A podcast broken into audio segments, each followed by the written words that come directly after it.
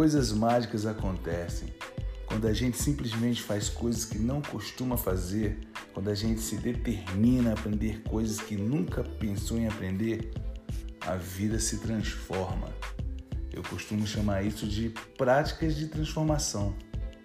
Há muitos problemas no mundo, mas o mais legal é você saber lidar com eles.